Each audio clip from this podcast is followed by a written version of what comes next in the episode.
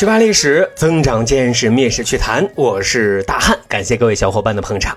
节目一开始推荐一下大汉的新专辑《历史风趣笔记》，每天只需要五分钟就可以掌握更多、更有趣、更干货的纯历史知识点。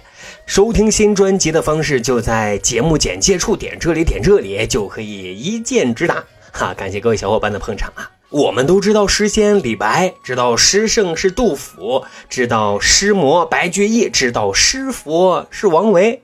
各位，您知道诗宗是谁吗？哈，提醒一下啊，诗宗他没有生活在唐朝，而是在宋朝。他曾经写下“泉眼无声惜细流，树阴照水爱晴柔。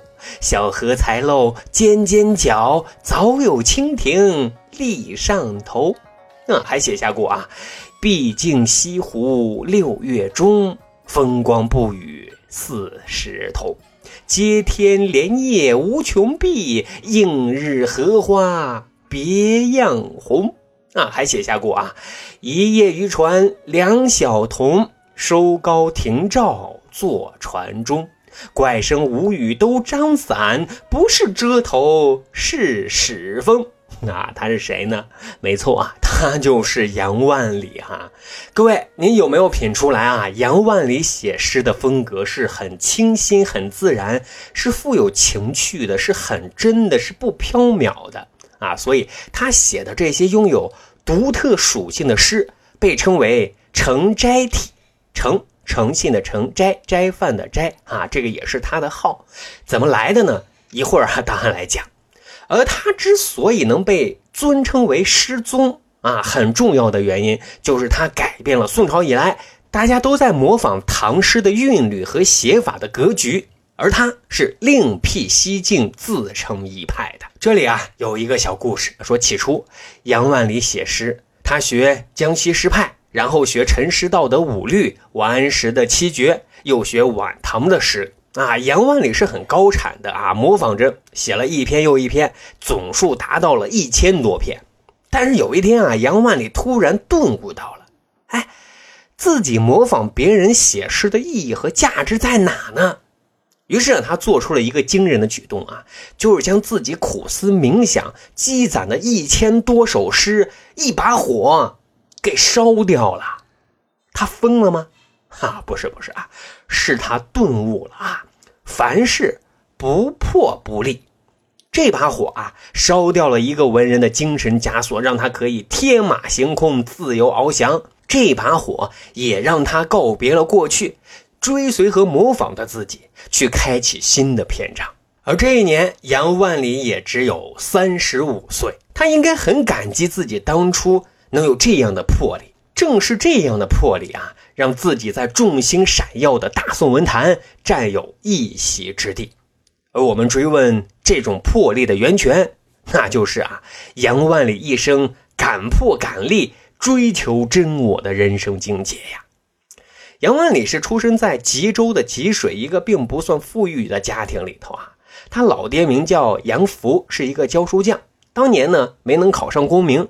但是对他的影响和帮助是非常大的，啊，根据《宋史》的记载，杨福啊每次外出回来的时候，都会在集市上买一些肉来孝敬自己的双亲。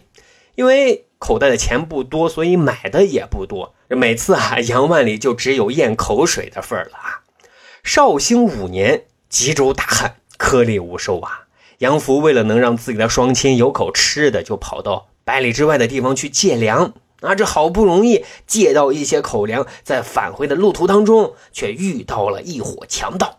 啊，强盗将杨福一顿毒打，要抢走他的粮食。可杨福死死抓住袋子就不放啊，央求说：“这些粮食可是给年迈的父母准备的，他们好久都没吃过东西了。”其实，这劫匪也是被生活逼迫的啊，否则。谁会走上这条路呢？劫匪啊，被杨福的孝心给感动了，最后不仅啊没有抢走这口粮，更是从自己的口袋里啊还拿出两块饼，硬塞给杨福，让他拿回去孝敬双亲啊。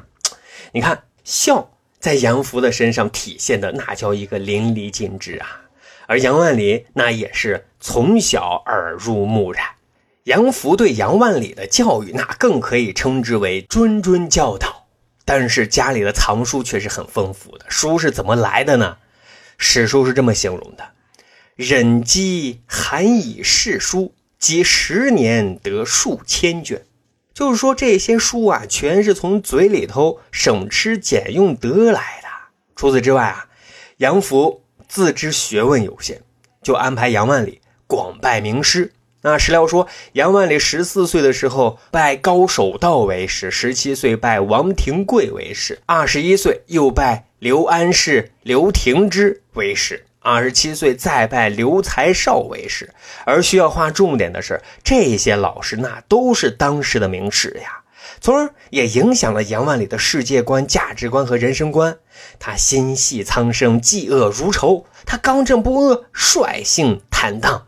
二十八岁那年。杨万里顺利进士及第，步入仕途啊。杨万里先后在赣州和永州任职，其中在永州的零陵，他结识了一个忘年交——松信军节度使张俊。此人是南宋著名的抗金将领。此时呢，因为受到秦桧的排挤，他被贬了官职，住在了永州。杨万里那是很敬重和佩服张俊的啊，对他的遭遇也是深感不公，于是他就多次前往拜访，但是张俊都是闭门谢客的。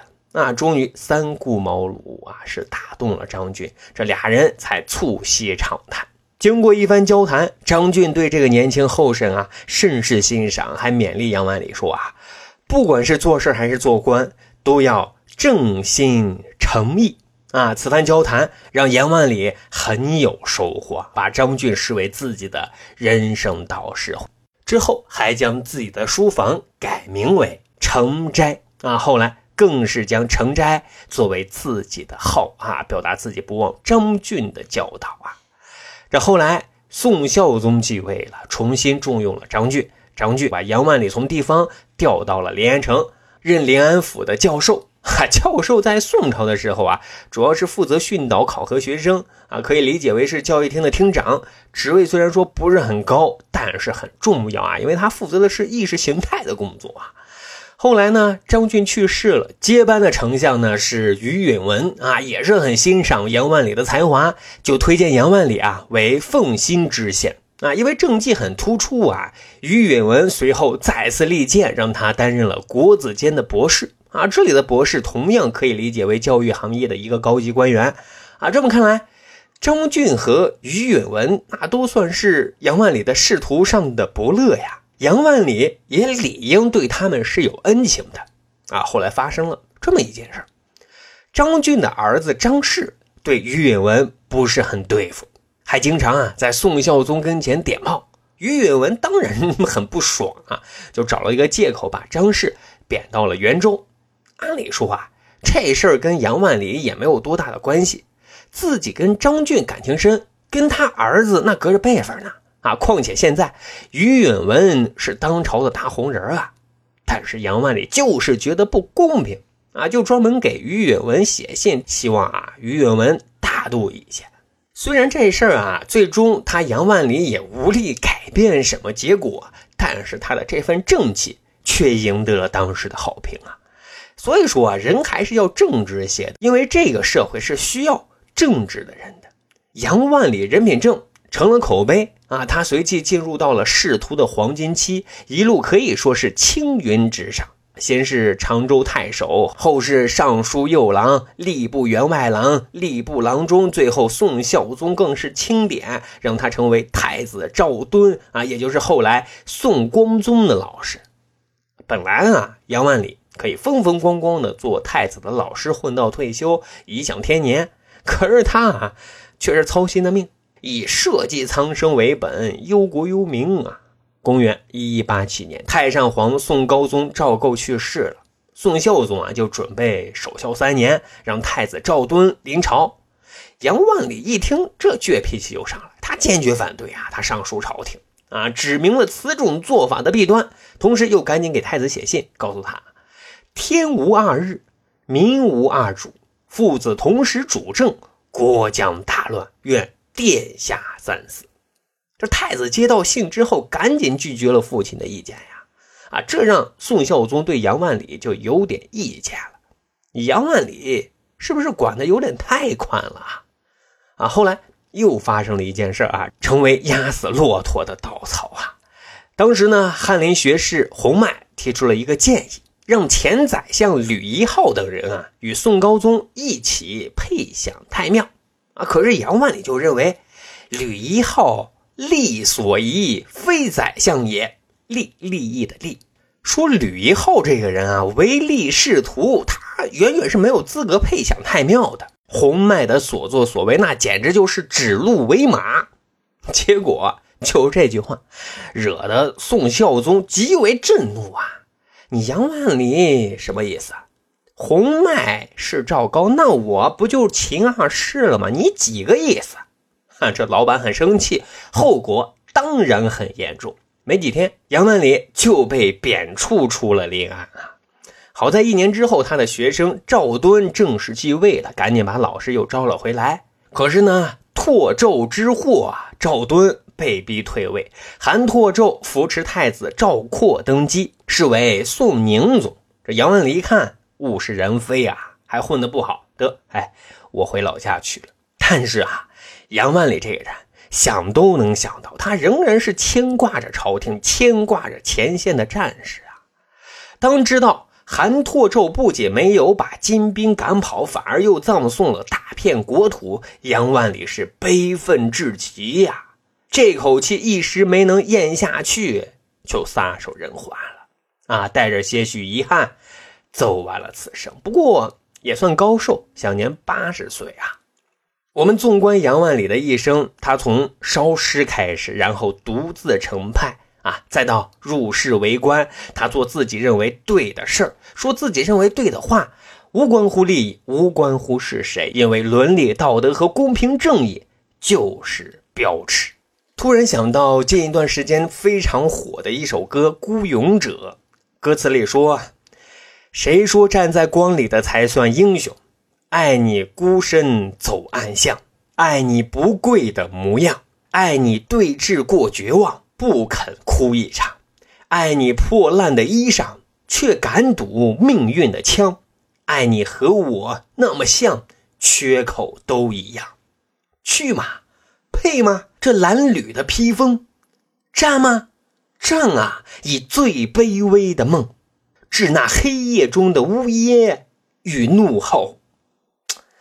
是呀，在那个时代，杨万里就是一个孤勇者，显得有些特例，也可以说他孤独寂寞。